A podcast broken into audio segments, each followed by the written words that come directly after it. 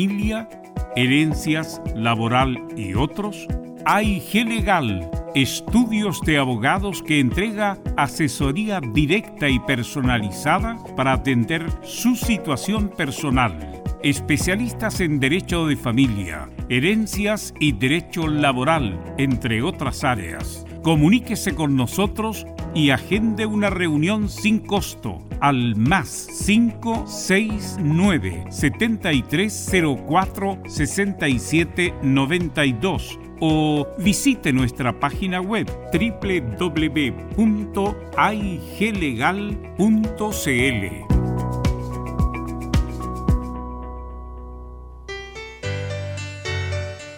Dolores articulares, dolores musculares, cuídese. ¿Sabía que de no tratar a tiempo ese simple dolor, usted será un adulto mayor con serias dificultades en su vida diaria? Para ello, tenemos la solución. Artrilife, el producto natural más efectivo para eliminar todo dolor articular y muscular. Llame ahora al 22 594 05 25 22 594 05 25 Artrilife, la solución.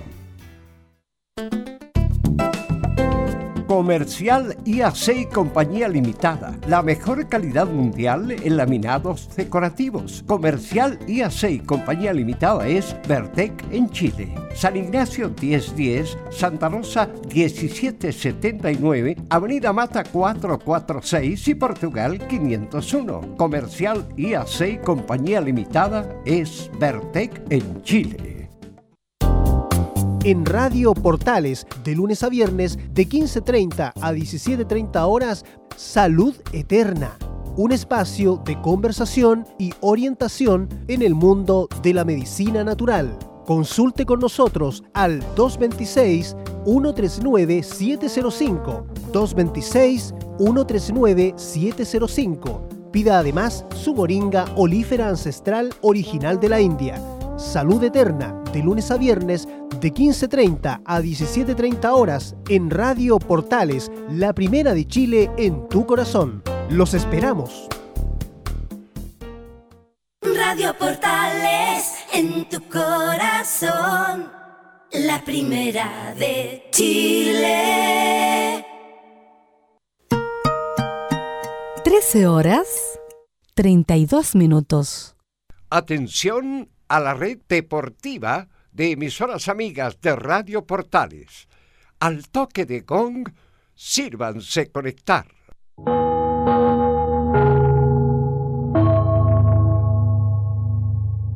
¡90 minutos! Con toda la información deportiva. Vivimos el deporte con la pasión de los que saben. Estadio en Portales ya está en el aire con toda la emoción del deporte. Comentarios: Carlos Alberto Bravo, Venus Bravo, Leonardo Mora, René de la Rosa, Camilo Vicencio y Giovanni Castiglione. Reporteros: Enzo Muñoz, Nicolás Gatica, Rodrigo Vergara, Juan Pedro Hidalgo, Rodrigo Jara y Felipe Holguín. Producción: Nicolás Gatica. Técnicos: Gabriel González Hidalgo y César Navarrete. Edición, Leonardo Mora. Dirección, Carlos Alberto Bravo.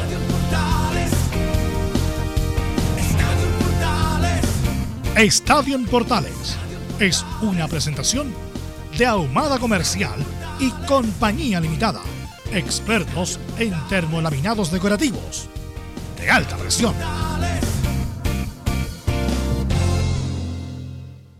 ¿Qué tal? Buenas tardes, somos Estadio Portales en el aire. Estamos ya para esta edición del día 14 de diciembre del 2020, después del eclipse. Entramos de inmediato con toda la información del deporte nacional e internacional. Hablaremos de la partida de Espina, el gran momento de Miguel Ponce en Deporte Las Serenas. También hablaremos referente a lo que pasó con Alarcón y Johnny Herrera ayer en el clásico porteño vivido en el Estadio Nacional de Santiago de Chile.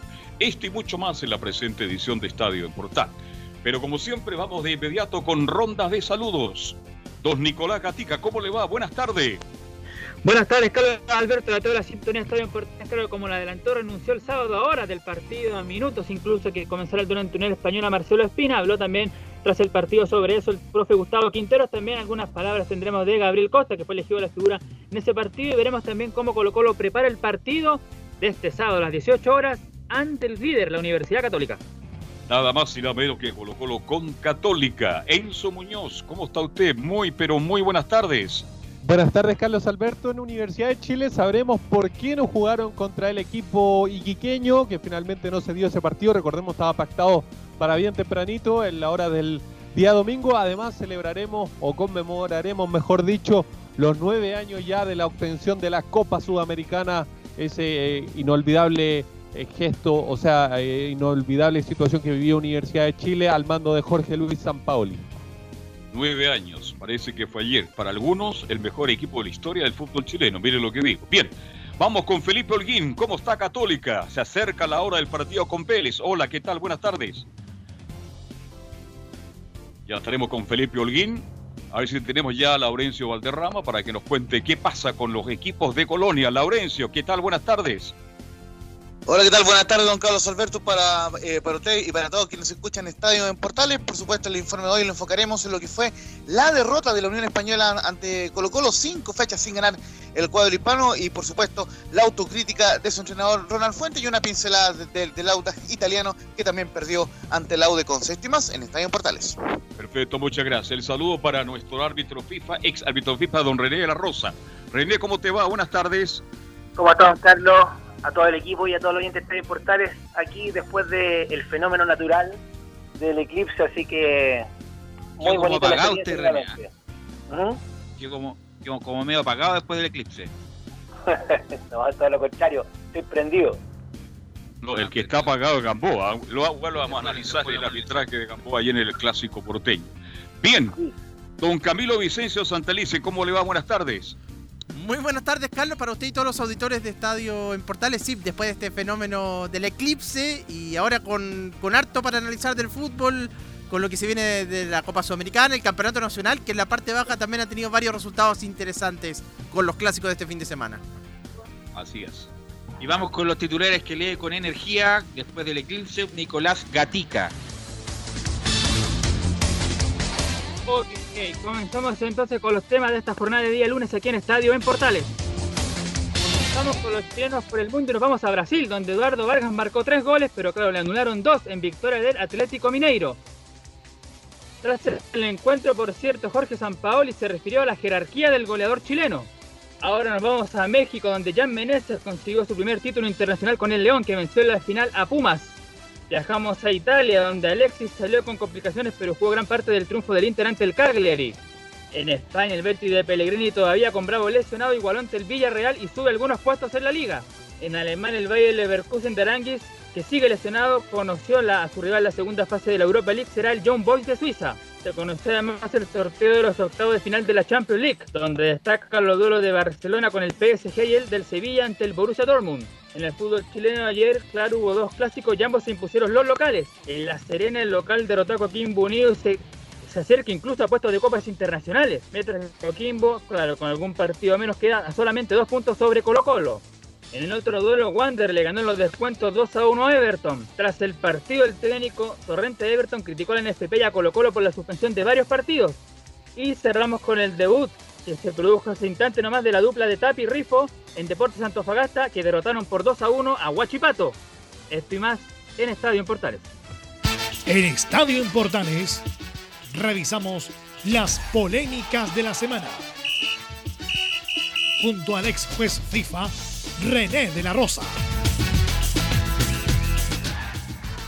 Ya estamos con René de la Rosa y aquí le quiero plantear un tema más general, René. Bueno, en, Chile se ha caracterizado por tener varias familias de árbitros, dinastías de árbitros. Los Mondría, que con todo respeto no sé cuál era más malo de todos los Mondría. Está la, está la dinastía eh, Gamboa, que la verdad, de los tres, yo creo que el, el del medio es el mejorcito, a pesar de que también lo encuentro malo. Eh, y está, bueno, la dinastía de los Robles, el papá, el hijo, que, bueno, el papá fue el, mejor árbitro chileno. En la historia, dice. Eh, y el hijo no fue y malo. el hijo no fue malo, y so- sobre todo que ahora lo liberaron después de la jugada del 94, que Sí. se sacó como mil kilos de encima. Pero está la dinastía Gamboa. Entonces, incluso ayer, con tanta noticia que había dando vuelta, hizo noticias Nicolás Gamboa, el árbitro del partido entre Everton y Wanderers. Entonces, hay varias. Primero te quiero preguntar, ¿qué te parece Nicolás Gamboa en general como árbitro, René? Eh, Velo, te cuento que, bueno, son los tres hermanos, lo, bueno, el, el padre que, que, don Eduardo Gamboa, Eduardo Gamboa, eh, que el que todos conocemos, el que no te gusta mucho a ti, y bueno, y después los dos hermanos que es Diego y Nicolás. Nicolás en este caso es del medio, el que arbitró ayer. Así que, bueno, en mi opinión, eh, eh, la experiencia la tienen, eh, pero lamentablemente la, la actitud que toman en, la, en el campo de juego no, no es la mejor. Yo tenía todas mis fichas puestas en Nicolás como, como el reemplazante de Eduardo, eh, se me ha ido cayendo un poquitito, pero yo creo que eh, hay que orientarlo y, y- y yo creo que puede dar fruto todavía. Sí, al final está recién empezando, lleva dos años en primera división, así que es una experiencia y hay que quemando etapa y yo pienso que puede ser un una año. Puede seguir un año de errores todavía, René. Un año, un año y medio de chambonada puede, puede, puede que mejore. No, pero a lo que voy yo, Velus, eh, sí. eh, No, es una es broma, joven, pero eh, yo creo que la, la comisión la que tiene que, que, que orientarlos mejor, eh, utilizar mejor el VAR, eh, utilizar también eh, su desplacer, su comportamiento en el campo de juego. Eh, bueno, ayer lo demostró y a lo mejor lo vamos a hablar de tantas amonestaciones que, que mostró en un partido y eso es ya normal. Ahora, bueno, yendo a las jugadas particulares, René, está la jugada de Udilla, el gol de Udilla, donde se reclama Oxai. me parece que no estaba Oxai, y si hu- hubiera estado Oxai, eh, bueno, lo, lo obstruye la, el- la- como la referencia Herrera. Eh, ¿Te parece que estuvo bien cobrado ese, ese el gol de Udilla? Bueno, El pude ver las empate de imágenes, pude ver las imágenes y notoriamente sí se ve algo extraño, pero eh, para mí es un gol eh, totalmente legal. eh, no, eh, si hubiese eh, habido fuera de juego, no tardaría en, en- en consultarlo o el que está en, en este caso en el VAR llamar a, a, a Nicolás en este caso, pero para mí eh, válido el gol de Huilla. No, a mí también se lo come Herrera el primero. Muy Se lo come Herrera el primero. Yo el segundo, el segundo gol lo absuelvo. ¿Por qué? Porque yo no me explico cómo Velázquez, que lleva 800.000 años en Everton, Velázquez, un jugador que parece que es muy querido, no, es muy querido en Everton, la hinchada, porque lleva mucho tiempo Velázquez, pero Velázquez no es rápido, no cabecea, no es bueno técnicamente y siempre se manda una chambonada. Y ayer el Independiente que, que Herrera comete penal, sin duda, a Fernández, Ronnie Fernández, pero la, la entrega del balón totalmente exigido, sobre exigida de Velázquez, eh, era como, es como el Gonzalo Jara de, de Everton. Fue una, no, no entiendo cómo Velázquez, Velázquez fue campeón en el 2008. Imagínense, lleva do- más de, de 12, 13 años en Everton. Marco Velázquez, el, el jugador, y por eso pregunto, en el, pen- en el penal de Herrera nada que discutir, René. Sí, eh, lo puede observar. eh, vuelvo a repetir, no vi el partido en directo, sino que vi el resumen y me pareció en el momento eh, penal y como bien dices tú, lleva muchos años, eh, la- es lo que está como retrocediendo lo que mencionaste tú con Nicolás. Van a pasar años y todavía no aprender. Así que tomo tus palabras con referente a esa jugada. Le voy a hacer una pregunta, René. Este, como ahora no hay público en los estadios y el CDF se atreve a mostrar cosas que antes no mostraba, hay un diálogo. No, porque no, no, no, no lo podía porque había mucho ruido ambiente. Por eso no. No, pero por lo menos ahora, los por lo menos los comentaristas y los relatores dicen cosas que antes no decían. ¿Como qué, por ejemplo? No se atreven a criticar muchas veces situaciones que se dan en el fútbol, no mostraban alguna imagen No, de algunos deterioros en la cancha, en las tribunas. Bueno, eh, es, es mi idea, no sé, eso es lo que yo tengo. Es tu opinión. Es mi opinión, exactamente. Ayer hay un diálogo muy áspero, pero terriblemente áspero, y le quiero hacer la pregunta a René de la Rosa, árbitro. Cuando putea al Arcón y otros jugadores de Wanderers al cuarto árbitro. Eso daba para expulsión de inmediato, va en el informe porque de verdad me pareció lamentable lo que yo escuché ayer. Don Carlos, eh, con referencia al, al audio, o, al sonido ambiente que se, que se... Yo como árbitro lo sé, que no hay gente en el estadio, sé que sea cuarto, sea asistente o sea el árbitro central, sé que eh, ahora se escucha todo, se escucha todo y yo no estoy de acuerdo con eso y amerita la expulsión.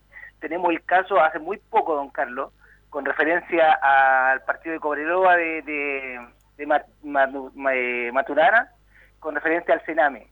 Ese diálogo lo asiste, el cuarto también lo escuchó y da para informarlo y da para expulsión. Es, es cierto, son, son dos temas diferentes, pero eh, no aquí no puede haber discriminación de ninguna parte. Aquí hay una discriminación eh, por haber estado en una institución, en el caso de Maturana, y en este caso son insultos hacia el cuarto árbitro y el cuarto árbitro perfectamente puede llamar e informar al árbitro y él tomará la decisión si lo expulsa o no lo expulsa, pero yo como cuarto tengo el deber de informar que me están pasando a llevar y con insultos eh, que son notablemente. Yo también como persona también soy inteligente. Sé que esos audios están saliendo a, todos y, con mayor razón deberían eh, hacerse respetar y lamentablemente no fue así. Carlos. Es más, René, disculpa Camilo, René, ayer en el partido de San Lorenzo Talleres, el cuarto árbitro, eh, bueno, tú sabes cómo son los argentinos, me tiene, le, hice el cuarto árbitro al árbitro principal, por los de la banca, me tiene enfermo este muchacho, el cuarto árbitro le decía al árbitro principal, echarlo, me tiene enfermo, me tiene los, como dicen los huevos al plato, como dicen los argentinos, y el, a solicitud del cuarto árbitro, lo echa al, a los, justamente a la gente de la banca por los que tenían podrido con tanto reclamo. Entonces a lo mejor hay una cuestión de aptitud también del árbitro chileno o del cuarto árbitro chileno, ¿sabéis qué? Esto me tienen enfermo, me, han puteado toda la tarde, por favor échalo. Me imagino que esa prerrogativa está o no, René. Por supuesto que está, Velus. Eh, bueno, y ahí va la personalidad, va el, el saber que lo que está haciendo, como yo como cuarto, e informando al árbitro, no directamente, siempre lo, a mí lo que recalcaron siempre en los años que estuve, que nunca decirle al árbitro qué es lo que tiene que hacer, sino que informarle lo que está ocurriendo. Yo, eh, Velus, acá el preparador físico del equipo X me insultó diciéndome esto, aquí evalúa tú, no puedo decirle tú, échalo, porque él es el que está, y ahora recordemos que con mayor razón tenemos la posibilidad de mostrar la tarjeta roja, amarilla, así que con mayor razón yo tengo que informarle al árbitro y no de tomar la decisión yo como cuarto, échate técnico, échate jugador, no, informar lo que está ocurriendo o lo que yo me pasé o me sentí pasado a llevar y él evaluará. Después todo esto hay grabaciones, está el VAR, hay intercomunicadores, intercomunicadores y ellos evaluarán, después la comisión escuchará los audios, así como se han escuchado. Si en realidad te equivocaste, Belu, tenía de haberlo expulsado, eh, René te dijo y tú lo hiciste. Ahí tomarán las cartas en el asunto, pero yo como cuarto tengo el deber de informar y no decidir. Y este producto de la jugada cuando arranca Uvilla, Velo va solo, dice que no aplicó bien la ley de la ventaja y resulta que Uvilla al final estaba adelantado. Pero Camilo Vicencio quería hacer una pregunta. Sí, no era para complementar justamente esto de la jugada porque estaba caído Ronnie Fernández y él eh, cobra después la jugada, y pero estaba adelantado efectivamente Uvilla, justo estaba revisando esa, esa jugada y ahí se generan todos los reclamos de, de Alarcón, después también del propio Villa y de Miguel Ramírez, que también le muestran tarjeta amarilla. Estuvo mal, Ahora tú, eh, René, volviendo a Gamboa, Nicolás Gamboa es, ha sido muy criticado por todos lados, por, por Morio y Cristiano, ¿Tú has sabido de algún ejemplo que haya sido criticado tanto un árbitro y que después vaya evolucionando y se haya convertido en un, buen árbitro? ¿Tiene algún caso, algún ejemplo que nos puedas dar, eh, René? Sí, tenemos eh, claramente al, a Hermosilla. A Hermosilla que ahora es FIFA, se recuerda que hubo una, una polémica que, que ahora Valdivia, que ahora que está tanto se está nombrando, que está volviendo Colo Colo, mencionó que nunca iba a ser FIFA y ahora él es FIFA. Y muchas veces fue criticado eh, Hermosilla Recordemos que Hermosilla también era el cuarto árbitro de partido famoso de Vallenar con, con Melipilla, si no me equivoco, cuando hubo la polémica también con Eduardo Gamboa del penal, de, de, la finta que no se sancionó, que se sancionó gol. Me recuerdo muy bien, él era el cuarto árbitro, también fue castigado.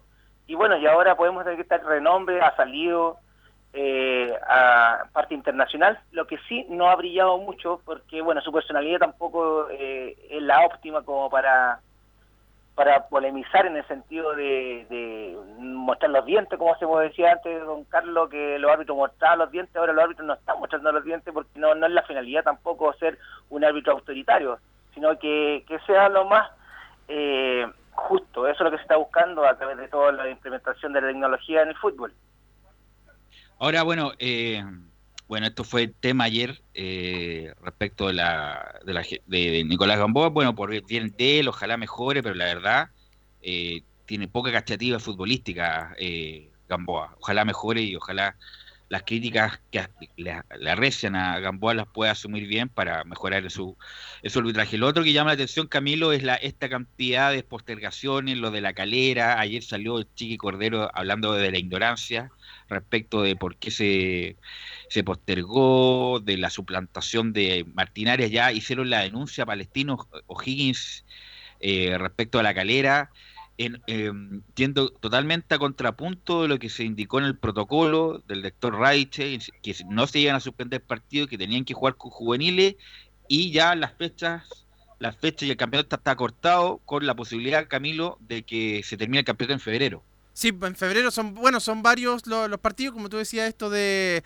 Muchos aluden a esto a propósito de estos partidos suspendidos por el por los casos de coronavirus, saluden a lo que pasó con Colo Colo, con Antofagasta también en aquel, en aquel polémico partido que ahí se abrió la puerta para reprogramar los encuentros. Y lo otro, claro, son los de Coquimbo Unido con de Coquimbo Unido y la Católica porque están disputando la Copa Sudamericana, pero claro, se va a tener que alargar, yo creo, alargar por lo menos, yo creo hasta febrero, sobre todo por los de la Copa, los que están jugando la Copa Sudamericana, porque los otros me da la impresión de que se podrían reprogramar en alguna fecha de, de semana, a pesar de que hay bastante también programado, bastantes fechas programadas a mitad de, de las semanas que vienen ha sido un, papelón, la verdad, lo de las suspensiones. Se juega todos los días y creo que tiene razón Coquimbo. ¿ah? ¿Por qué Católica y no a ellos?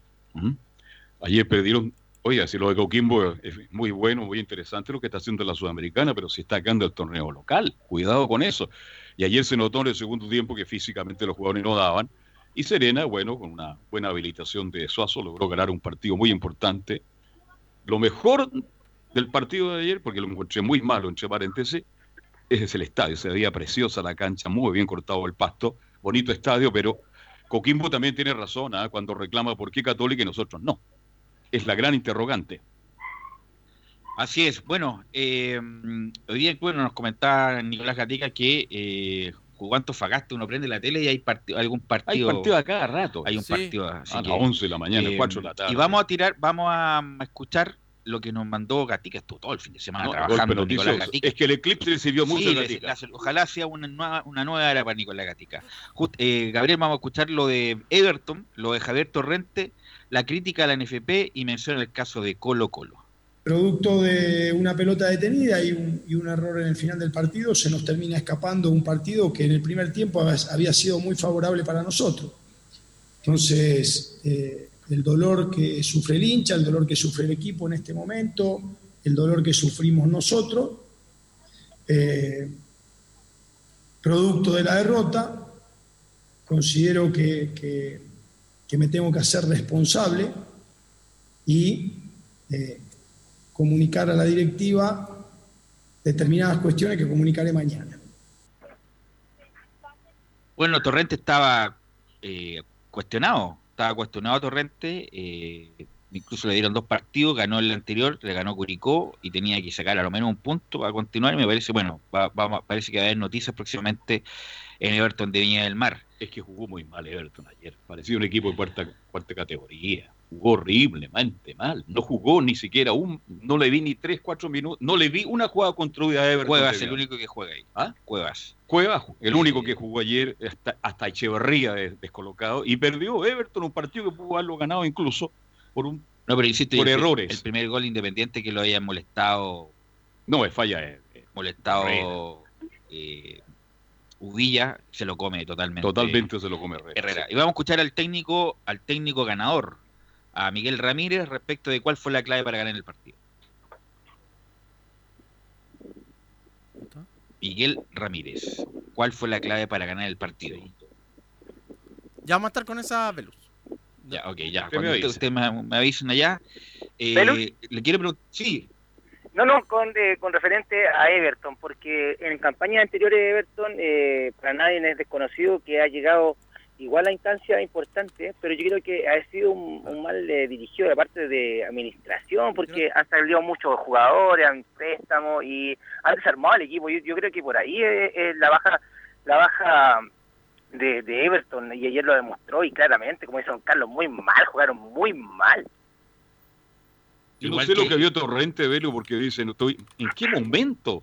Si prácticamente Diana evitó el segundo gol de Everton, un cabezazo de González, que entró abajo, una gran tapada de, Viana, pero nada más. Everton muy poco y cometió error y le costó caro. Mire, a mí me cargan eso de los que van a gritarle el gol cuando está de espalda. Los, si, se lo va a gritar, grítasele la cara, pero no de espalda. John Herrera va a buscar el balón y va al arcón de, una inmadurez total, eh, independiente de lo.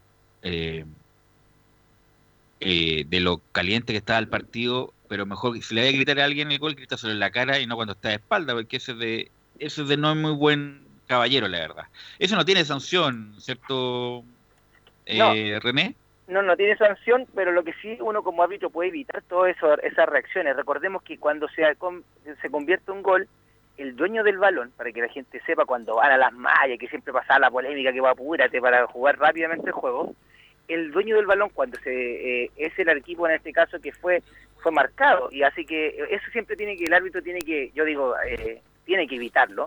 Y para que la gente sepa que cuando se sanciona el gol el dueño del balón no es el equipo que va atrasado que quiere seguir haciendo gol y va a buscar el balón no porque ahí se eh, se forman los conflictos el dueño del balón en este caso es el equipo que le hicieron el, gol para que más o menos la gente grafique que, que porque hace algo anormal y siempre se ve lo típico y uno como árbitro tiene que evitar siempre eso Velus. Sí, está el audio. Sí, estamos con Miguel Ramírez. Vamos con Miguel Ramírez. Creo que fue el orden lo que a nosotros nos permitió siempre estar de frente, siempre nos permitió poder anticipar, ganar duelo y estar en campo contrario.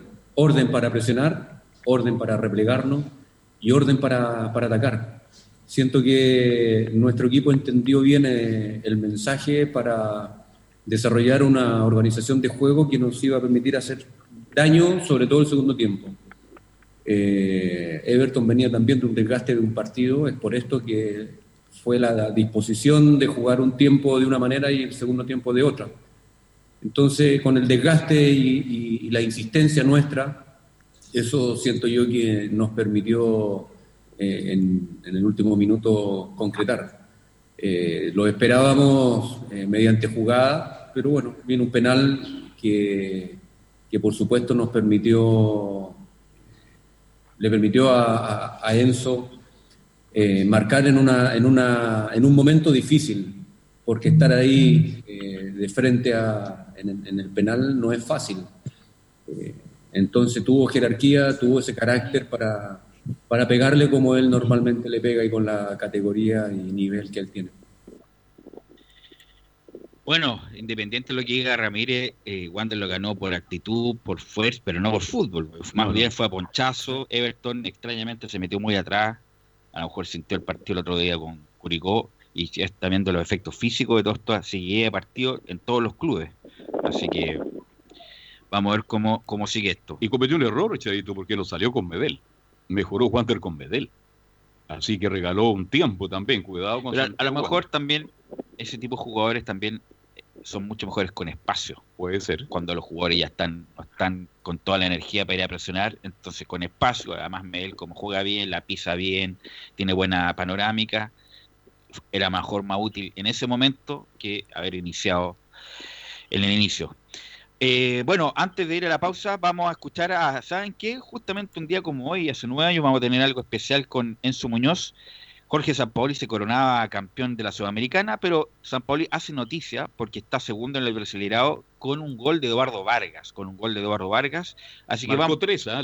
Así que vamos a escuchar a Jorge Sampaoli la 0-1 para homenajear a Laurencio Valderrama. era, era, una, era una victoria que necesitábamos en una cancha difícil. Una victoria que nosotros precisábamos porque eh, una cancha muy complicada por el césped que tiene contra un rival que la conoce muy bien. Entonces, eh, eh, era, era un episodio difícil. El equipo se plantó bien, después de errar el penal, eh, siguió buscando, consiguió el gol, pudo haber convertido algún gol más. El partido se ganó claramente. Vamos a escuchar la 0-2 de San Pablo y respecto, se refiere a Eduardo Vargas, Jorge San Pablo. Eduardo es un jugador que nosotros conocemos muy bien, muy bien, que tiene una trayectoria y un recorrido y cuando él está muy, muy bien y cuando se acomoda, cuando se acomode al, a lo que nosotros pretendemos, seguramente ayudará un montón porque es un jugador que tiene jerarquía, que eso no lo ha perdido. Por ahí en los niveles del último tiempo perdió un poco de competitividad, pero es lo que, lo que le vamos a dar nosotros acá en este club y seguramente es un jugador que, que, que, vino para eso, vino para, para lograr eh, eh, darnos eh, esa calidad dentro del área que, que también ayuda. Belu, ahí mezclando el portugués con el español, ¿ah? Molto bien, sí, molto bien. Obrigado. Obrigado, sí. René, ¿no? ¿Cómo? Obrigado. Sí, a, lo que voy yo me, recuerdo eh, a San Pablo, bueno, con Zamorano cuando estuvo cuántos meses en España y hablaba con español. Por eso la mezcla de Ah. idioma igual es como un poquito, eh, reírse un poquito. Había un personaje, ¿quién es el que lo imitaba Zamorano? Peter Este, Veneno. Peter Veneno. Peter Veneno, Eh. Daniel Alcaíno. Sí, gran actor chileno, gran actor. Bueno, no, eh, eh, el- bueno, el- a pesar, bueno, los que han tenido la posibilidad de ir a Brasil, uno cree que el- es más fácil el portugués y cuando uno sé, pues, uno habla con taxista, no, la verdad no Habla entiende muy nada, rápido. habla muy rápido, uno no entiende nada, uno cree que sabe algo de portuñol y sabe muy poco. La, eh, ¿a, a quién no le ha pasado? Me imagino que usted le ha pasado, René, cuando ha estado en No, Zunga, en Copacabana.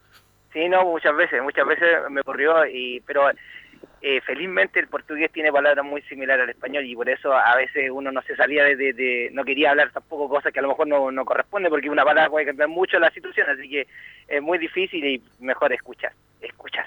Usted, Fútbol Playa, fue a Brasil, ¿o no? Saqueriño, ¿no? Muchas veces, muchas veces, muchas veces fui, tuve la suerte de, de participar en muchas oportunidades en Copacabana, incluso, inclu- para que la gente sepa, en Sao Paulo también se hizo fútbol playa, eh, hicieron playas artificiales, así que, pero eh, extraordinario, un país muy bonito, la gente muy cariñosa, y por eso me, me refiero a que a veces no hay que hablar mucho y escuchar. Bueno, insisto lo en- esto los protocolos después de lo que pasó con Colo Colo Antofagasta se distorsionó todo.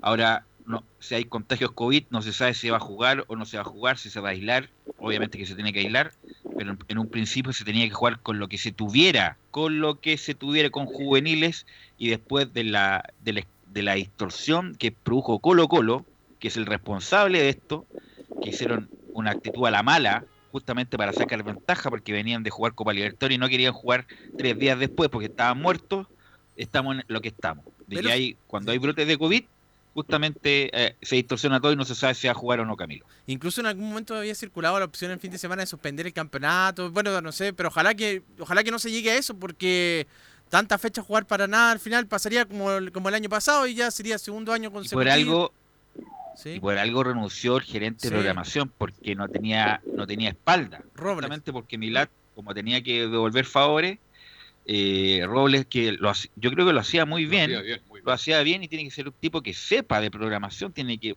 combinar tantas cosas, algoritmos prácticamente todos computacionales, y justamente con lo que pasó en Colo Colo eh, se distorsionó todo. Pero bueno. Bueno, René, te quiero agradecer estos minutos. eh, que tengas muy buen año solar, eh, eh, René. Muchas gracias a todo el equipo, a todos, a don Carlos, a Belu, a Nicolás, a, a Camilo. Así que nos estamos viendo, escuchando el día miércoles. Y, Estamos miércoles. Así que buenas tardes. Gracias, René, muy amable. Gabriel, vamos a ir a la pausa y después de la pausa vamos a recordar un día como hoy, hace nueve años, el pueblo azul estuvo de fiesta. Radio Portales le indica la hora. 14 horas, 3 minutos. Comercial IAC y Compañía Limitada. La mejor calidad mundial en laminados decorativos. Comercial IAC y Compañía Limitada es Vertec en Chile. San Ignacio 1010, Santa Rosa 1779, Avenida Mata 446 y Portugal 501. Comercial IAC y Compañía Limitada es Vertec en Chile. AIG Legal, es un estudio de abogados cuya misión es entregar una asesoría directa, veraz y personalizada para todos los ciudadanos. Contamos con especialistas en derecho de familia, herencias y derecho laboral, entre otras áreas. Visita nuestra página web www.aiglegal.cl o comunícate con nosotros y agenda una reunión sin costo al número más 569 73 04 67 92 AIG Legal. ¿Quieres tener lo mejor y sin pagar de más? Las mejores series de televisión, los mejores eventos deportivos, equipo transportable, películas y series 24/7. Transforma tu TV a Smart TV. Llama al 973-718989. Twitter arroba. Termolaminados de León, tecnología alemana de última generación. Casa Matriz, Avenida La Serena, 776 Recoleta. Foro 22 622 56 76. Termolaminados de León. Visita www.radiosport.cl, el sitio web de la Deportiva de Chile. Programas, noticias, entrevistas y reportajes, podcast, radio online y mucho más. Todo lo que pasa en todos los deportes lo encuentras en www.radiosport.cl. La Deportiva de Chile en Internet. No se pierda todos los días a medianoche, lunes a domingo en Radio Portales, el tren del recuerdo. Conduce Salvador Fernández. Solo canciones inolvidables de su época. Contáctese con Salvador Fernández al foro 22 319 7959. Le esperamos esta medianoche con el tren del recuerdo en Estación Portal.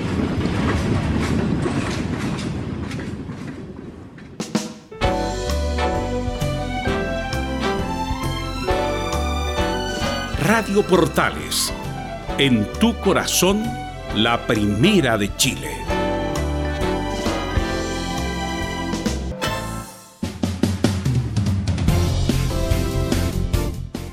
...14 horas con 06 minutos... ...y bueno, la gente que trabaja con nosotros... ...son muy jóvenes todos... Eh, en esa época, eh, quiero recordar... eh, estaba... Bueno, en esta época estábamos como almorzando para irnos al estadio... Eh, bueno, obviamente estaba Carlos Alberto Bravo en los relatos, estaba Leonardo Mora como informador de la cancha de la U, me recuerdo. Parece que Marco, a ver si Camilo también me ayuda, está Marco Sotomayor, parece época. también, ¿o no? Claro, Sí. estaba Marco Sotomayor con nosotros, tú estabas, parece, en la central informativa, algo así. Eh, y bueno, no sé, parece que estaba Andrés Fernández. Sí, Andrés Fernández estaba. época. Fernández, Claro, Fernández, estaba sí, Andrés correcto. Fernández en esa época, Sí. pues, usted sabe que tenemos mucha rotación justamente en, en nuestros programas deportivos, pero bueno, fue un día especial. Estaba Slavian, parece. Como No locutor si- claro, comercial. Sí. como locutor, no sé si estaba Slavian. Eh, pero fue un día especial y lo vamos a empezar a recordar con nuestro compañero Enzo Muñoz, que recién había nacido el 2011. ¿Cómo estás, Enzo? No, buenas tardes, Belu. Primero, no, yo iba en segundo medio. Yo me acuerdo dónde estaba, estaba para esa ocasión. Estaba en la casa de una prima. De una amiga. de mi casa. No, de una prima. Eh, eh, muy cerca de la casa viendo el partido porque ellos tenían el canal. Usted sabe que, que después obviamente hubo un canal en Chile que lo repitió, pero iba como con un Ah, tiempo claro. de desfase. Sí.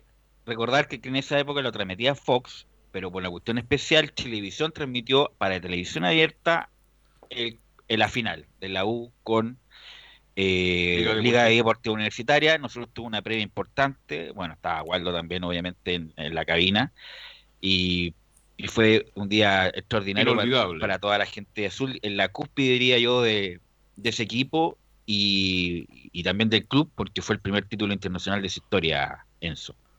Sí, para recordar más o menos cómo fue el camino hacia esa final contra Liga de Quito, en primera instancia los azules vencieron a Fénix y a Nacional de Uruguay para posteriormente golear a Flamengo de Brasil, que en ese entonces contaba con, por ejemplo, jugadores como Ronaldinho Gaucho. En cuartos de final vencieron a Arsenal de Argentina y en semifinal a Vasco da Gama de Brasil, mientras que en la final, como lo mencionábamos, vencieron a Liga de Quito de Ecuador, venciéndolo 1 a 0 eh, en el país eh, que está al medio del mundo, podríamos dice. No, el país brasileño, como Quito. decía- no, sí, pero el país brasileño, como decía el Murci. No, no, no, voy a, no, no voy a decir dónde me voy, pero es un país brasileño, decía el Murci Roja cuando jugaba. Gran lateral, mundialista. Venció 1 a 0 en, en la ida eh, ante Liga de Quito y en la vuelta en, la, en el Estadio Nacional, en la cancha central del Estadio Nacional, venció por tres goles a cero, eh, como lo mencionábamos, con un doblete de Eduardo Vargas, me parece, y con un gol de eh, Gu- Gustavo Lorenzetti. No. Pero, pero escuchemos cómo lo, cómo relató Estadio en Portales esa final con este relato de la Sudamericana. Enganchando, va gambeteando, se va Vargas, se va a convertir, lo voy a gritar, lo voy a gritar, lo voy a gritar, lo voy a gritar. Gol, gol de la U, maravilloso, maravilloso, gol de la U. Gol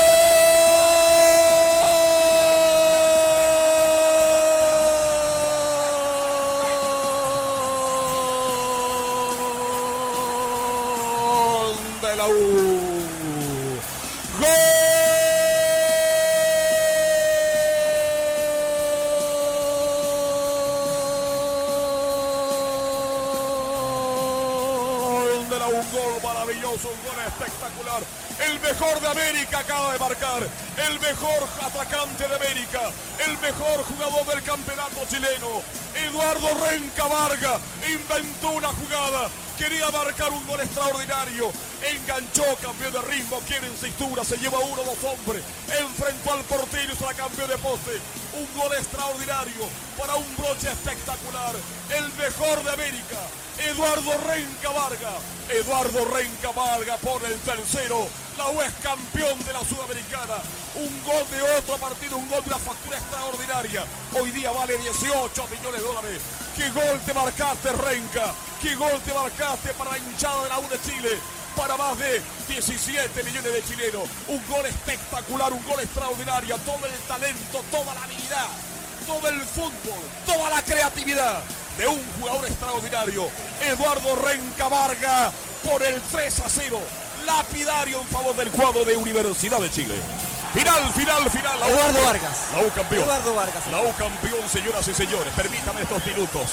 Desde Arica, Punta Arenas, de Cordillera Mar. Pasaron 84 años y la U logró lo que, que todo el mundo quería. La U es campeón en este minuto. Y quiero recordar a los de antes, porque la U no nació hoy día. La U no nació hoy día. Quiero recordar a toda esa gente que hizo un tremendo sacrificio. A esos jugadores que fueron conocidos pero a la vez desconocidos. Vamos a la cancha porque ahora estamos con los de ahora, con los campeones de la Copa Sudamericana que ganó con justicia, con absoluto merecimiento este gran equipo de Universidad de Chile, campeón de la Sudamericana. Bueno, ese me acuerdo, recordando también, el- lo hacía Moreira, ¿se acuerda el Sí, control? ¿Cómo se eh, llama? Jaime Moreira, Jaime Moreira. Jaime Moreira. Claro, minuto 14. Justamente minuto lo hacía 18. mucho en la chispa del deporte. Sí. Y lo hizo para, en esa época para Portal y está en YouTube. Ustedes lo pueden seguir en Sí. YouTube, ahí está ese compacto editado que está muy bueno. Eh, porque lo importante de esto, por supuesto que hay muchos campeones, hay muchos campeones de otro tipo, Sudamericana, Libertadores, pero lo, lo, lo importante de esto es de cómo se ganó. Exactamente. Más que ganar en sí, es cómo se ganó. Por, por, por supuesto pueden haber otros campeones, Católica también puede hacerlo, sin duda. Y Coquimbo Unido también. Coquimbo no creo, pero Católica, Bueno, pero con- Católica, está- está con Católica tiene todas las chances de, ¿por qué no?, de ganarlo.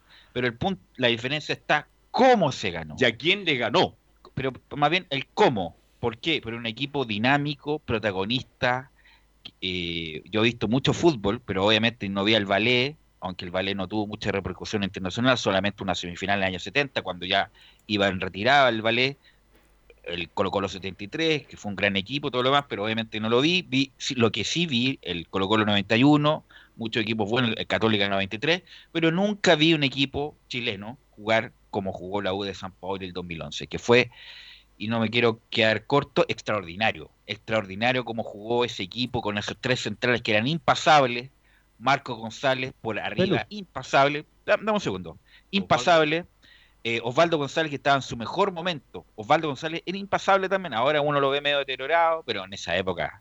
Pepe Roja era el mejor central por izquierda de Chile, lejos. Estaban las, las dos joyas de la U, Marcelo Díaz y Charles Arangui, que eran extraordinarios. Dos aviones, dos aviones por, por la derecha, que Matías Rodríguez, que incluso Eugenio Mena, y los tres de arriba, Eduardo Vargas, que era, que era, era el que se sacaba ventaja, de cualquier tipo, Gustavo Canales, pero tremendo, Gustavo Canales. Y uno que jugaba y no jugaba, que también fue muy importante porque hacía el trabajo anónimo, Francisco Castro. Francisco Castro fue el que más veces jugó titular en esa campaña, después Lorenzo y todo lo demás. Por eso digo yo eso que lo importante, por supuesto, que se ganó. Pero lo más importante es cómo se ganó y con la autoridad que ganó la U.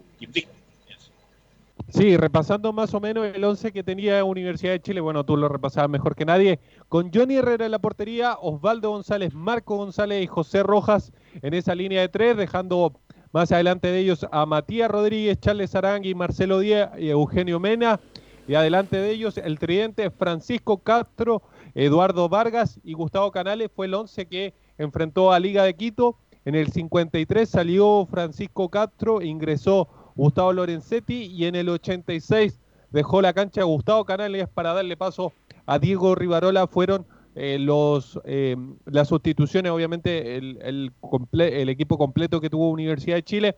En el minuto 3 marcó Eduardo Vargas, en el 78 Gustavo Lorenzetti y en el 87 nuevamente Eduardo Vargas para el 3 a 0 definitivo con que Universidad de Chile se impuso de la mano de Jorge Sampaoli a Liga Universitaria, eh, a Liga de Quito. Hay un jugador que, que se llama Acevedo, que fue muy importante. No era titular, pero era importante. Ahora. Eh, no, fue muy importante en la ida. Fue extraordinario cuando marcó a Legui González, que todo, incluso, me acuerdo perfecto, eh, discutíamos con Sotomayor. No, pero ¿cómo va a entrar con.? Bueno, por algo entró, porque tiene que hacer un trabajo específico. Una gran copa. Y más que una copa, y fue a marcar a Lequi González. Al 10 de liga prácticamente no lo dejó jugar y la U eh, impensadamente gana 1-0 allá en Quito. Este, la U le ganó a Nacional, le ganó a Flamengo, le ganó a Arsenal, le ganó a Vasco de Agama y a Liga Deportiva Universitaria, para que lo pongan ahí los que son estadistas. Ahora yo Además que en esa época, hay que recordar, en esa época la Copa Libertadores se jugaba el primer semestre y la Sudamericana el segundo semestre.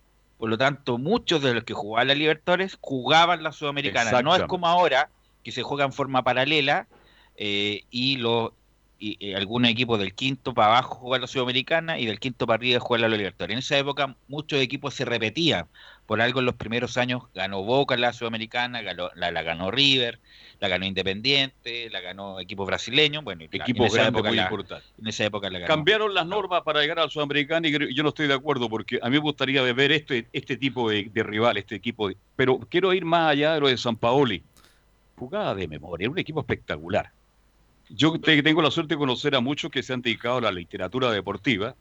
Voy a nombrar a uno, Edgardo Marín Méndez, con quien trabajé más de 20 años.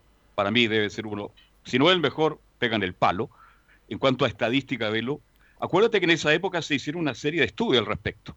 Esta U superó a Colo Colo 91, a Colo Colo 73, a Everton del 50 52, a la Católica. No, no pero que eso es un equipo extraordinario. Pero, pero, estamos hablando de equipos con relevancia, relevancia internacional. Bien. Everton no, pero que estoy hablando del mejor equipo de la historia del fútbol chileno. No, equipo, bueno equipo. Colo Colo 73 porque llegó a final del Libertadores. Colo Colo 91 campeón. Campeón. Católica. No me, nombre a, Everton. Usted, yo sé que tiene cariño por Everton, pero Everton no, no, no, existía ni la Copa Libertadores esa época. Bien, pero quiero terminar la idea.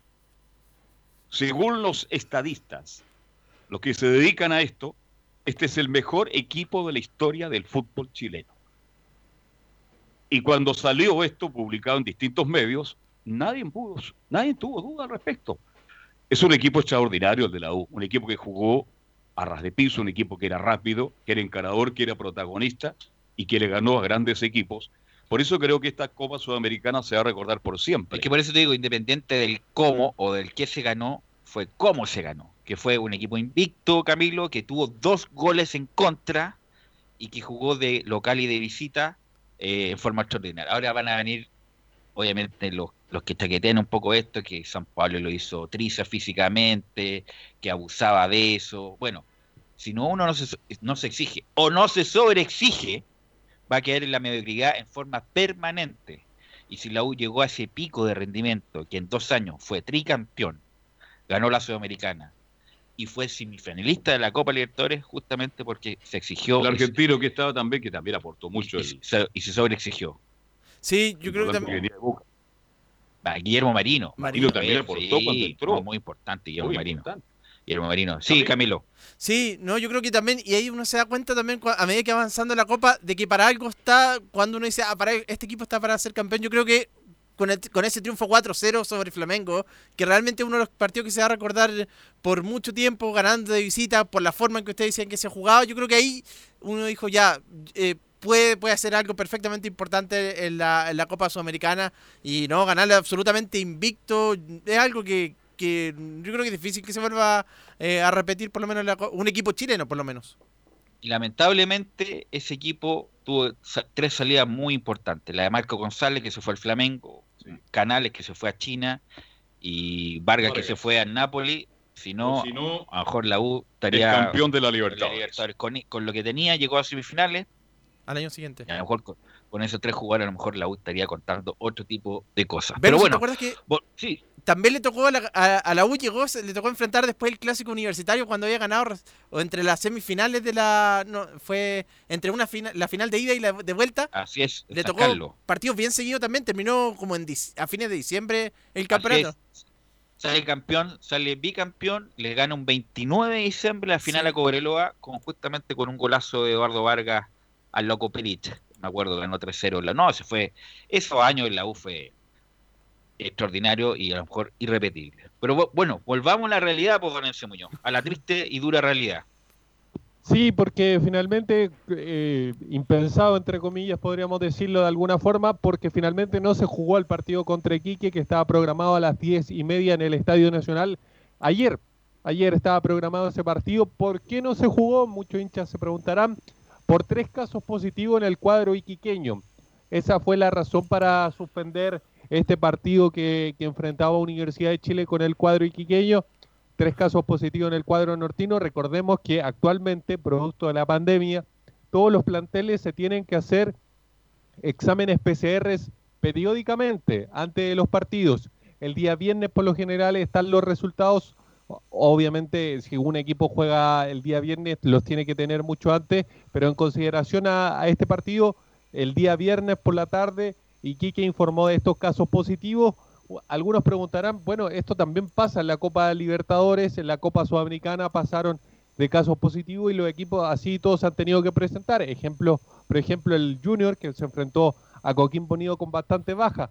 El tema en Chile es que se acomodaron las reglas eh, para, para poder jugar, para no poder jugar al revés.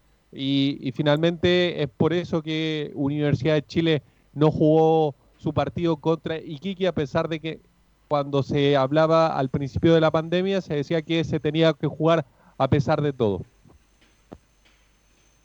Sin duda, sin duda. Bueno, además corta porque la U venía con un vuelito. Se notaba que la U venía con un vuelito. Era, muy importante jugar ayer con Iquique, un rival directo. eh, y va a pasar. Bien por el Flaco Leiva. Y el, ahora va a jugar en, eh, el día jueves con Jueves, la Serena a La las Serena. 5 de la tarde. Así que obviamente que eh, es malo para el ritmo de- del juego, Enzo. Sí, la Serena que por lo demás viene bien, viene con seis victorias consecutivas, viene de ganarle a Coquimbo Unido, un rival no menor que obviamente por ahí sintió el desgaste de, de la Copa Sudamericana, del viaje a, a Colombia, así que por ahí también pudo haber pasado la victoria de- del cuadro de la Serena, que obviamente viene con dos figuras y, y uno de ellos, un ex colocolino, bueno, dos de ellos ex colocolinos, como el caso de, de, mm, de Humberto Suazo y el caso también de, de mm, Valdés. de Pajarito Valdés, que son dos jugadores trascendentales dentro del esquema de, del Chueco Ponce, que, que obviamente tiene bien encumbrado o aspirando obviamente a, lugares de Copa Internacional, porque a pesar de que, de que obviamente La Serena estaba peleando el descenso, estas seis victorias consecutivas lo acercan completamente a, ¿por qué no?, eh, ilusionarse con, con, llegar a la Sudamericana para el próximo año. Bueno, eh, es bien... Hay, la señora primero debía salvarse el descenso, eso es lo primero, y si la, alcanza para el otro, perfecto, pero hay que hay que ir paso a paso. Eh, bueno, eh, Montillo estaba disponible, iba a jugar el domingo, Montillo Enzo. Sí, iba a ser Montillo titular, e iba a estar eh, en esa posición por, por Jimmy Martínez, que había jugado contra, contra Audax Italiano, finalmente iba a ir, iba a estar el 10 de la U va a estar Wartlet Montillo para ese partido. Se espera obviamente que esté para, para este próximo. Si, si, si había estado dentro de los planes de Rafael Dudamel, obviamente va a estar para, para este partido que se va a disputar en La Serena. Recordemos que, que, que cuando hubo el cambio de técnico en el cuadro de la cuarta región se jugó acá en Santiago, ahora se va a jugar en La Serena, en el estadio La Portada de, de La Serena, ese partido que enfrenta a la U de Rafael Dudamel contra eh, la Serena del Chueco Ponce. ¿Algo más de la U?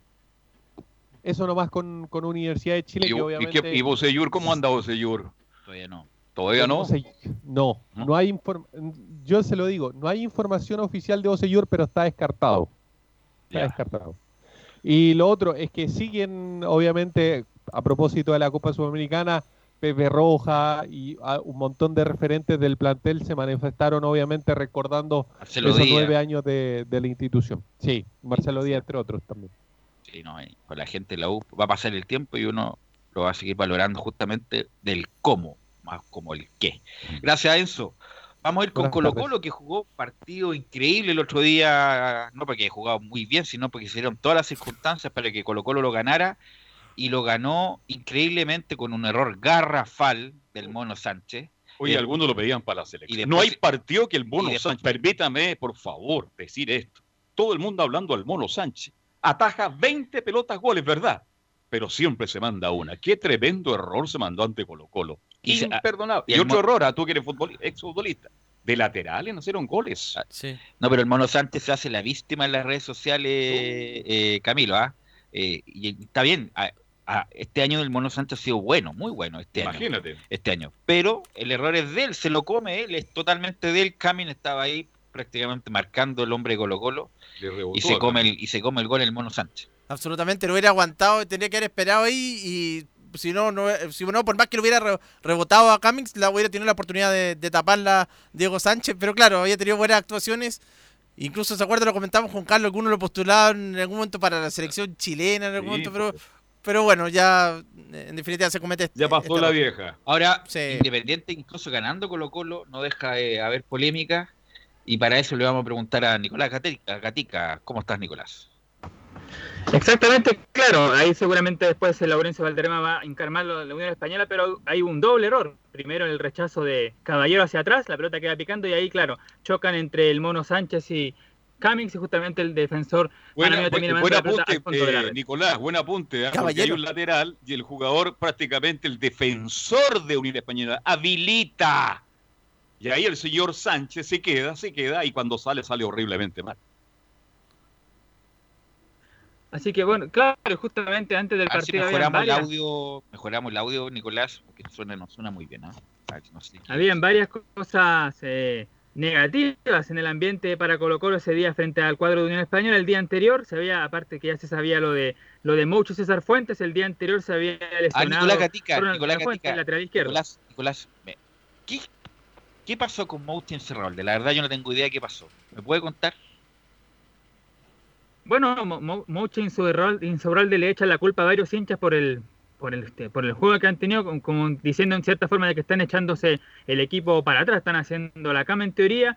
Además que, claro, ninguno de los dos quiere renovar hasta diciembre, o sea, hasta enero quieren irse en diciembre. Incluso algunos llegaron a especular de que incluso Mouche estaría negociando por ahí con la Católica. Algunos decían por ahí, habían varias teorías en cuanto a eso, lo del Chaco y, también eh, Pablo Mouche. La verdad no creo cómo estar negociando con la Católica. Eso, ni No, siquiera no. para el ni Salfati creería esa cuestión. No. Eh, pero por eso le preguntaba, Salfati porque sale un letrero afuera del Monumental, Mouche Incerralde, sabemos lo que pasó, algo así, sabemos lo que hicieron, algo así, y la verdad yo no sé, tengo idea, y me he metido, eh, qué es lo que hicieron. Por eso le pregunto a Nicolás Gatica, eh, a qué se refieren con esa, entre comillas, amenaza que le hace la gente Colo Colo. Claro, no, nadie ha podido eh, en este momento resolver eso, pero lo que, lo que sí se sabe de Mouche, que lo habló el, representante de él antes del partido, que dijo que Mouche dio a entender que estaba más afuera que adentro. Eso lo dijo ahí el representante justamente de Pablo Mouche. Así que eso fue ya una de, de las novedades, más allá también de todas las lecciones que Colo Colo ha presentado este año. Y por cierto, lo más importante, quizás lo más trascendental, horas antes del partido o minutos incluso, cuando estábamos instalados nosotros en Santa Laura, se dio a conocer de que Marcelo Espina le había enviado una carta, por supuesto, a los dirigentes de Blanco y Negro, dando, por supuesto, sus razones y de su renuncia a la dirigencia técnica del equipo de Colo Colo. Claro, eso fue antes del partido y bueno, pero Colo Colo lo sacó adelante el partido. No, pero sale Espina porque lo traen a Valdivia, él era opositor a que llegara a Valdivia, se pasan por encima lo que hace Espina, eh, y dijo, ¿para qué traen a Valdivia? Entonces me están pasando por el aro, más encima sale también... Eh, en el diario lo que gana, se filtró lo que gana, que gana 20 mil dólares, entonces los pusieron justamente a un nivel máximo y sabes qué, Espina, que no llegó con Mose, llegó con Roestagle, eh, presentó su renuncia, no obstante lo mal o bien que lo estaba haciendo Gatica. Sí, y para cerrar el tema de Marcelo Espina y irnos a la parte futbolística, vamos a leer lo medular que dio a conocer en un comunicado del Club Social Deportivo Colo Colo. Esto como lo más importante, por decirlo de alguna manera, y agradecemos también a, a Laurencio por eso. Dice, por ello, la renuncia de Marcelo Espina, un hito más del errático devenir de blanco y negro, en lo inmediato propondremos la conformación de un consejo de fútbol, integrado por referentes históricos de nuestra institución que han mostrado su voluntad desinteresada de trabajar y aportar con ideas a la reconstrucción deportiva de Colo Colo. Eso dice a grandes rasgos este comunicado de, del Club Social hablando de la salida ya definitiva de Marcelo Espina de la dirigencia de Colo Colo. Mira, justamente, justamente ¿eh? se sabe que se le ofrecieron a, se lo Pero los representantes pueden hacer mil cosas, ofrecer jugadores, Incerralde y Mouche a la Católica. Yo creo que la, conociendo la Católica no tiene ningún interés en Incerralde, ninguno, porque no va con su línea de juego. Es un jugador lento, un jugador tosco y torpe. Mouche podría ser, pero Mouche tiene problemas físicos importantes, pero pero bueno, muy poco Mouche. Lo de, lo de Colo Colo eh, era muy importante ganar porque si no ganaba quedaba a seis puntos del penúltimo. Ahora quedó a tres puntos, aunque Coquimbo tiene dos partidos menos en todo caso. Pero, pero por lo menos está con oxígeno Nicolás Gatica. Sí, y hay, una imagen que se, que se circula mostrando a varios jugadores de Colo Colo ahí antes, en minuto antes de que terminara el partido frente a Unión Española, rezando. Nos referimos principalmente al caso del juvenil Pablo Solari, el hombre que vino ahí de taller, estaba justamente rezando y hay una imagen que, que se dio a conocer, que se hizo viral, como se dice, porque claro, quizás el sentimiento de que muchos colocolinos tenían en ese partido porque cuando se dan seis minutos de descuento se vio que estaba el marcador 2 a 1, que Unión Española se venía, incluso tuvo un, contragolpe del equipo de Colo donde se fueron tres contra el arquero, ahí, ahí sí que el mono Sáchero tuvo problema, le ganó el mano a mano a Ignacio Jara, pero tuvo la, contra y Colo Colo y claro, muchos estaban en la misma situación que Pablo Solari, más o menos ya rezando, porque veían que nuevamente Colo Colo se quedaba, por, sobre todo como fue el inicio del segundo tiempo, un error ahí entre Falcón y un defensor de Colo Colo que termina aprovechándolo Carlos Palacios, nuevamente una chambonada que estaba dejando a Colo Colo otra vez sin los tres puntos. Pero no obstante, vamos a escuchar eh, reacciones. disculpa, no obstante eso, Unión Española jugó muy mal, y, cometió todos los errores que... El equipo carretilla le eh, pusieron. cometió todos los errores posibles. El, eh, la estupidez que corre Luis Pavés, lateral izquierdo, pero una estupidez de marca mayor, deja con 10 Unión Española. Aún así Unión tenía el control de la pelota, mm.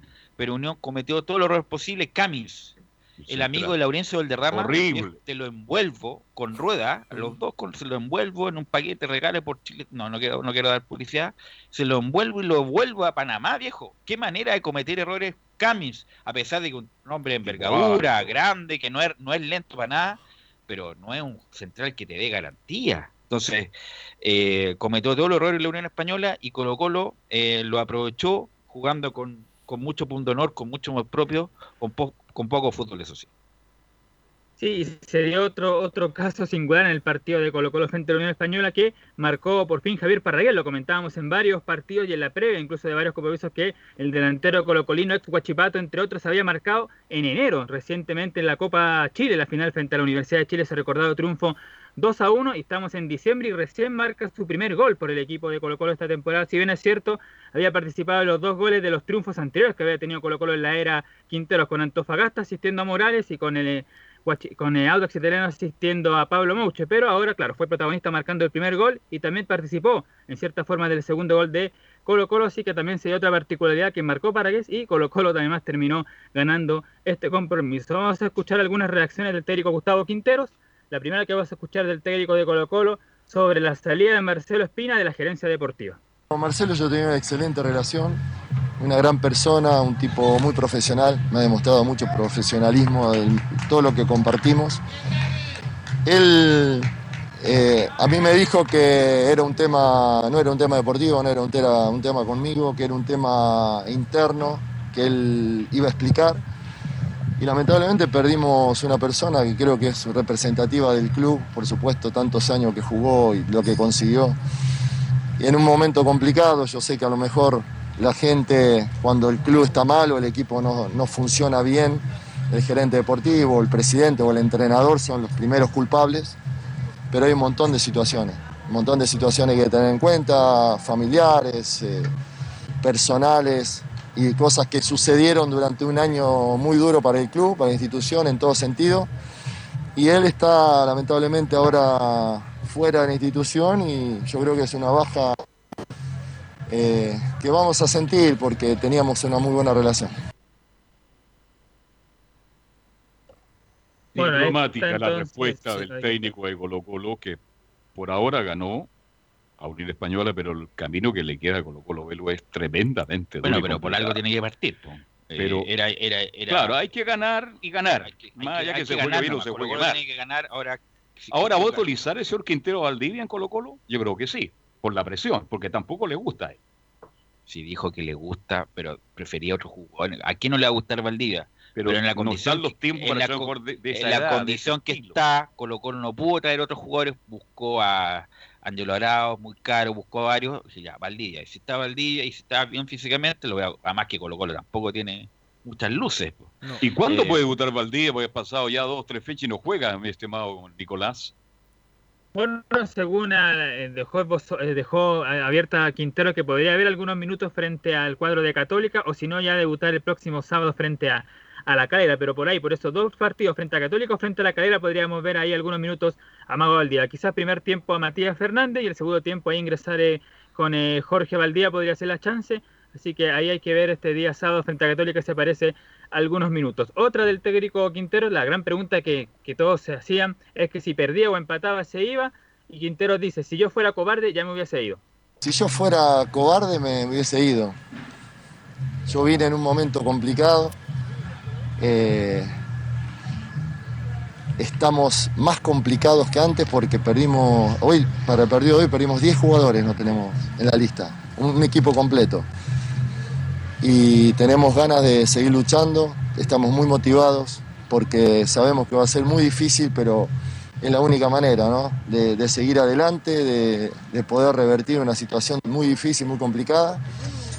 Ojalá que hoy sea el inicio de, de poder revertir anímicamente, que los jugadores lo están sufriendo mucho, se bloquean para jugar, para definir, tenemos jugadas para terminar de una manera, terminamos mal eso es un tema mental que está influyendo mucho por todo lo que sucede y también lo mental influye en las lesiones. No tengo duda que los jugadores lesionados de forma muscular, tres jugadores en el partido anterior, de la Fuente, Fuentes y, y Mouche, no puede ser. Es algo mental que le está pesando y lo está complicando a todos. Así que ojalá que en los próximos partidos podamos estar más tranquilos y podamos seguir adelante para sacar al equipo adelante.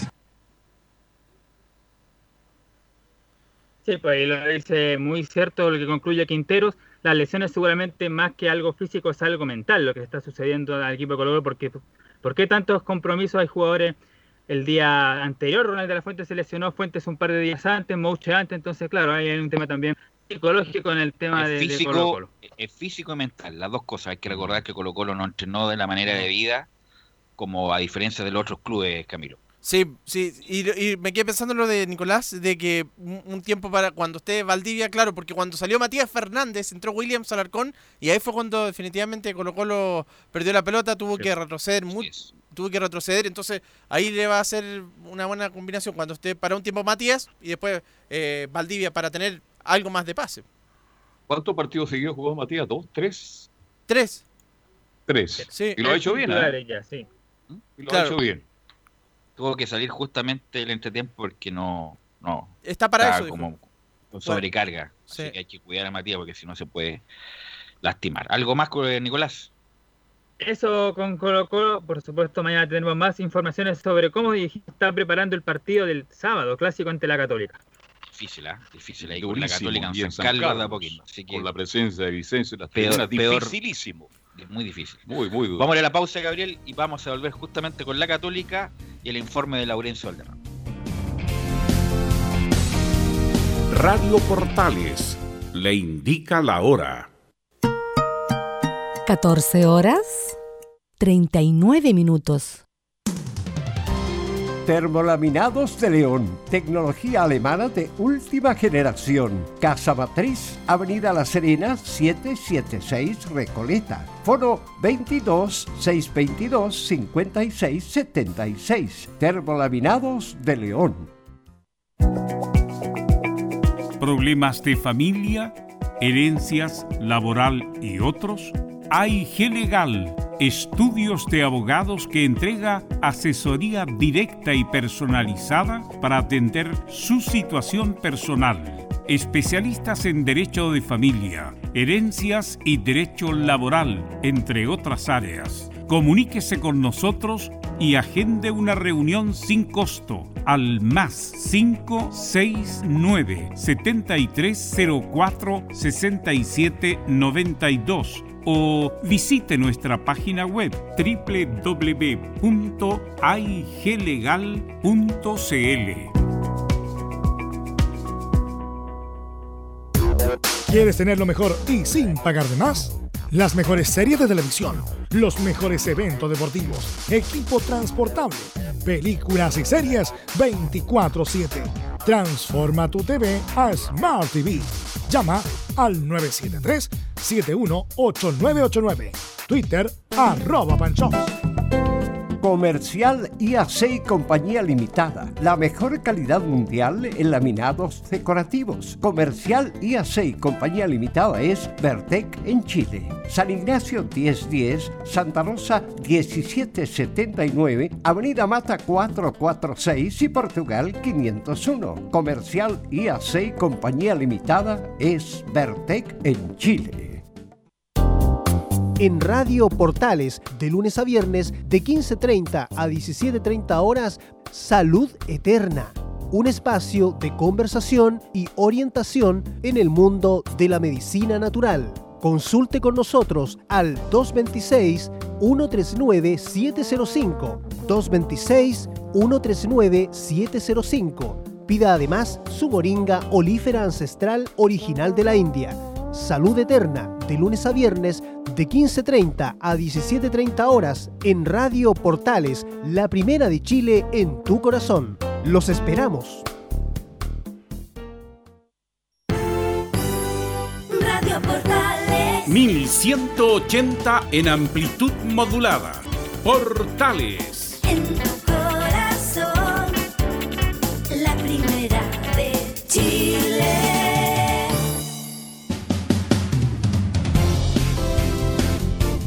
14 horas con 42 minutos y se eligió a, al mejor equipo de la historia. A ver, a ver. Eh, al arco Lev Yachim. El ruso. Jugó con línea de 3. Cafú, Beckenbauer, Maldini. Esa es la línea defensa. 3. Con cuatro volantes, con Lothar Mateus, Xavi, Maradona y Pelé, los cuatro volantes, y tres delanteros. Messi, Ronaldo el fenómeno y Cristiano Ronaldo el portugués. Esos son los 11, según la revista de France Football, que fue elegido como la, la oncena, la- el, el mejor equipo de todos los tiempos. El más antiguo ahí es la Yacina. ¿eh? Para las nuevas generaciones era un tremendo arquero y Chile le hizo dos Con goles. dos ausencias importantes, como el de Alfredo Estefano, Sí, que yo lo hubiera puesto, aunque jugaba de todo, yo lo Jugaba hubiera de todo, de todo. Yo lo, ju- yo lo hubiera puesto por sobre Mateus, por ejemplo. Sí. Y Cruyff. Cruyff tampoco está. Eh, así que. ¿Qué otro más? se- Bueno, no, es pero difícil. eso es indiscutido. Los otros, los otros yo creo que. eh, pero ahí está. Está Yachim, Cafú, eh, Maldini, Beckenbauer, la línea de tres. Pelé, Maradona, Xavi, Mateus, el medio campo. Messi, Ronaldo el portugués, Ronaldo brasileño es en la oncena, según France Football, según cua- 140 periodistas que eh, votaron el- la oncena, la mejor oncena de todos los tiempos. Felipe habrá votado, Felipe Holguín, por alguno de ellos. Felipe, ¿cómo está Felipe? Muy buenas tardes muchachos, Eh, gusto en saludarlos. Así es, eh, si ustedes me preguntan por un jugador puntual, eh, ahí falta Marcos Van Basten, otro grande también de la, de la naranja Fue un gran- mecánica. Fue un gran jugador, pero no, no le llega a los, al palmarés del resto.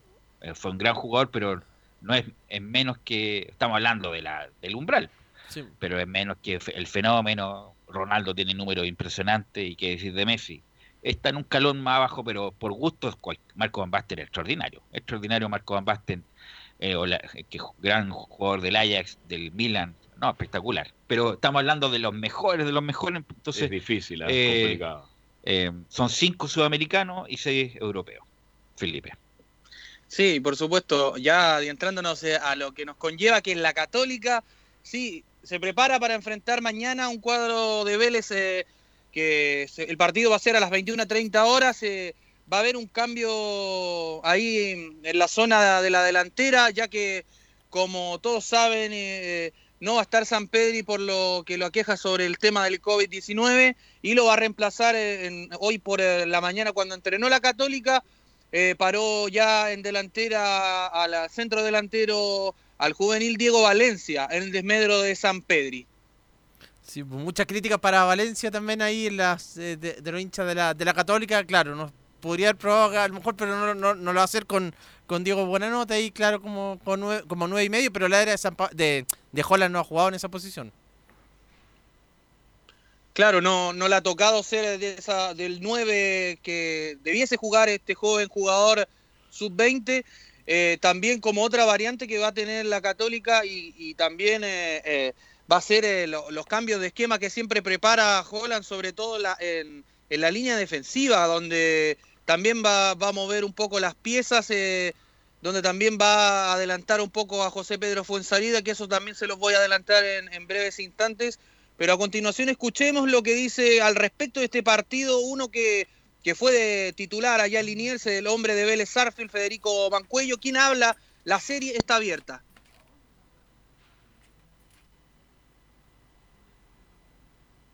Mancuello. No, no está Mancuello. ¿Camilo? Sí. No, no está Mancuello. No, no, no, no está Mancuello. Vamos a, vamos a buscar. Quedó con cuello. Claro, está Mancuello. Ya, ni- ya no, no hay problema, muchachos. El- el- bueno, No, para seguir que- resumiendo, ¿Mm? El punto claro es que la, el punto es va a jugar con Valencia, es un tipo joven que no tiene mucha experiencia y, y debe ser Camilo, si es que le toca jugar de titular, el partido más importante de su carrera, es Valencia, Camilo. Sí, de, de todas maneras, porque a- aparte que no tiene de, de- como centro delantero, bueno, era San Pedri, él, y si no, los otros son sería un sub-20 que dicen que anda bien, pero no le va a la oportunidad ahora porque no lo ha puesto en el campeonato, que es Alexander Aravena, uno que, incluso lo trajo de vuelta de la sub-20, que estaba entrenando, me parece que estaba en Brasil, la sub-20, pero es la, la única opción que tiene como, como para reemplazar a San Pedri. Sí, el, joven que bien señalas tú, Camilo, claro, es Alexander Aravena, otro sub-20.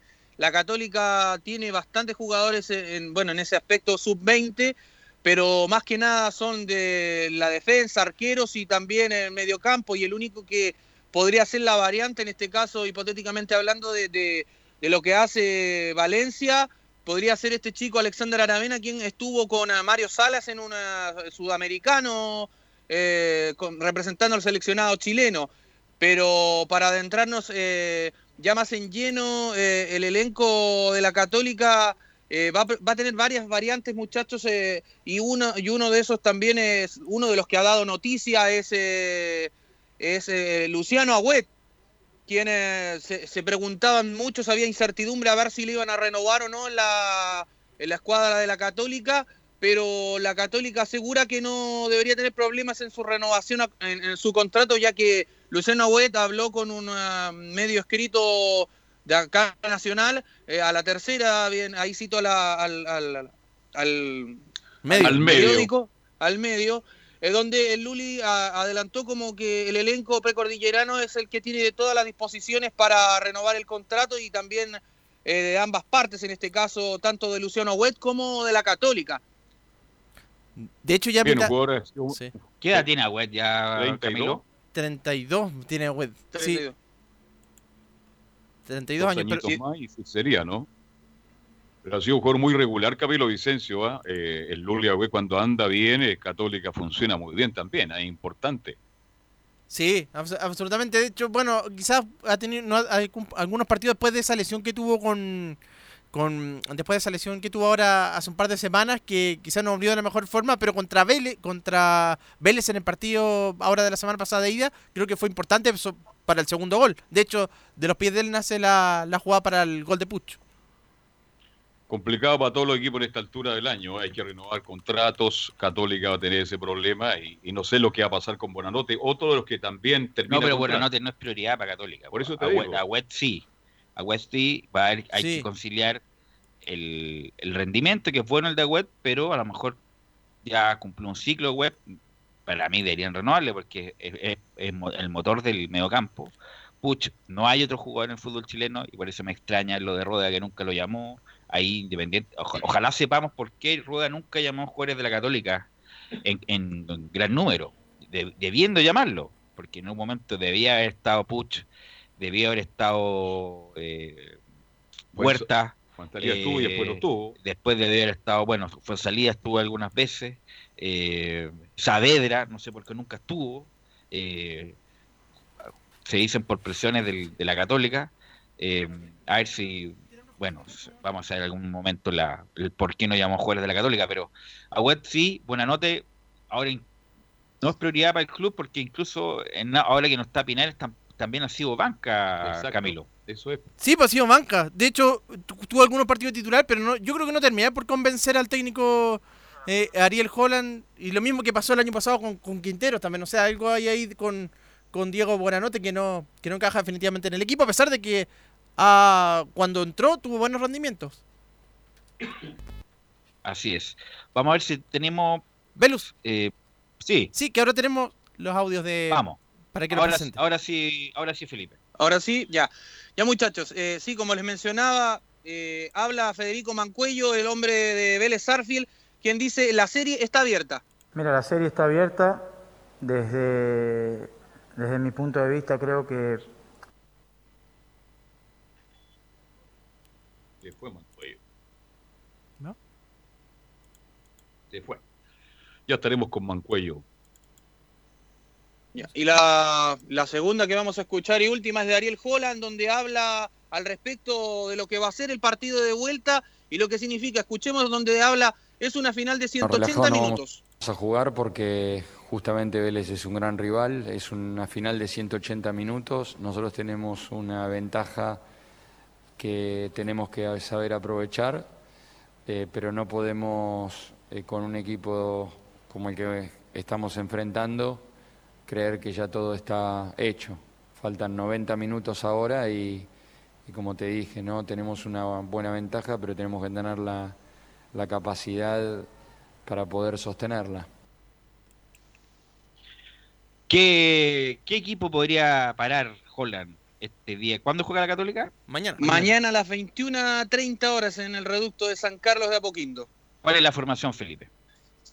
Parte con el inamovible Matías Dituro en portería, eh, línea de cuatro por derecha Alcatuto Rebolledo, Germán Lanaro, Valver Huerta central por izquierda, lateral por izquierda Alfonso Parot, eh, dos eh, contenciones por derecha Ignacio Saavedra, por eh, izquierda, bien digo, Luciano Agüet y va a ser el, eje de ataque ya en el medio centralizado José Pedro Fuensalida, tres delanteros, recostado por derecha Gastón Lescano, el centro delantero Diego Valencia y el, el último delantero recostado por izquierda, Edson Puch. Esos son los 11 de Ariel Holland para enfrentar mañana al cuadro de Vélez Sarfields en, allá en el Estadio San Carlos de Apoquindo a las 21.30 horas. Ok, gracias Felipe. Mañana me tiene la formación de Vélez, a ver cómo juega Vélez Sarfield, que le ganó en la campeonato argentino a Racing. Vamos con Laurencio. Gracias Felipe. Vamos con Laurencio Valderrama. Hola, ¿qué tal muchachos? Muy buenas tardes, gusto de saludarlos a ustedes y por supuesto a todos quienes escuchan Estadio en Portales. Ciertamente Unión Española nuevamente vive un fin de semana, una jornada complicada, sufrió su quinto partido sin ganar, lleva eh, dos empates y tres derrotas el cuadro de Ronald Fuentes y bueno, eh, si bien es cierto se, mantiene en, el tercer lugar con 41 puntos, pero está en una crisis importante y, justamente eh, se ratifica con esta derrota de local ante el, el- el último de la tabla como lo es Colo Colo. Y justamente en honor al tiempo vamos a ir de inmediato con lo que preguntó nuestro compañero Leo- Leonardo Mora el día sábado en la transmisión de Estadio en Portales. Dice Ronald Fuentes, estoy triste con las derrotas, los goles fueron errores nuestros. No, triste, obviamente, nunca uno quiere perder, independiente que gran parte del partido lo jugamos con, con 10 jugadores. Eh, con cosas positivas y con cosas negativas, está claro. Los, los goles, errores nuestros, los dos. Eh, con 10, creo que nunca fuimos superados por Colo Colo. Es más, creo que nosotros lo superamos desde lo futbolístico. Fu- Fuimos un equipo que, se manejó bien con, con 10 jugadores, pero no tuvimos la profundidad lógica, ¿no es cierto?, de, de poder llegar con mucha claridad al arco de, de Brian, pero en general creo que hicimos un partido correcto con, con 10 jugadores y, y triste por, por el resultado final, por lo que te decía anteriormente, por errores nuestros. Esas son las cosas que nos han pesado mucho, tenemos muchos goles en contra y muchos de esos goles pueden haber sido evitables. Y la, la segunda que le consultamos como está en Portales es si se le estaba acabando la, la benzina al cuadro hispano y nos responde, no se nos ha acabado la benzina, solo nos están dando los resultados. Y después no, no se nos acababa la benzina, o sea, no se están dando los resultados, pero estamos, la benzina se acaba cuando, cuando ya no tenemos restos de, condición física, cuando nos empezamos a nublar desde lo futbolístico, y creo que a excepción de dos partidos con O'Higgins y con Wander, en el resto de los partidos he- hemos tenido opciones, hemos tratado de jugar a lo que sabemos, hoy también lo hicimos, así que no se nos acabó la benzina, lo que pasa es que estamos cometiendo errores tanto ofensivos como defensivos y eso no nos está permitiendo sumar los tres puntos. Muchachos. Sí, lo comentamos en el bloque de Colo Colo que cometió todos los errores posibles Unión, Pavés cometió la, la estupidez de la expulsión. Eh, también los delanteros, eh, hay una diferencia entre Palacio, el uruguayo, me refiero, Sí, y el justamente. paraguayo, y el paraguayo, o sea, Palacio es mucho más jugador, eh, eh, tiene más Eh, que Mauro. Caballero. Claro, justamente es más picante que Caballero. Carlos Palacio, eh, ojalá que no les eso. Pero que no se le suba el humo a Palacio, pero no. lo- No ha vuelto a jugar como estuvo Claro, claro, hizo el gol después del error porque le, le molestaba el sol a, a Falcón. Eh, y me sorprende si, para bien, el lateral izquierdo que los nunca le tengo fe a la arena, pero es un tipo que es inteligente para jugar. Juega bien. Eh, juega bien, tiene buena técnica, a lo mejor porque es chico, no tiene mucha envergadura, como que uno lo mira a huevo. Pero, eh, pero, pero ju- juega bien la arena. Eh, es un buen reemplazante de, de Pavé.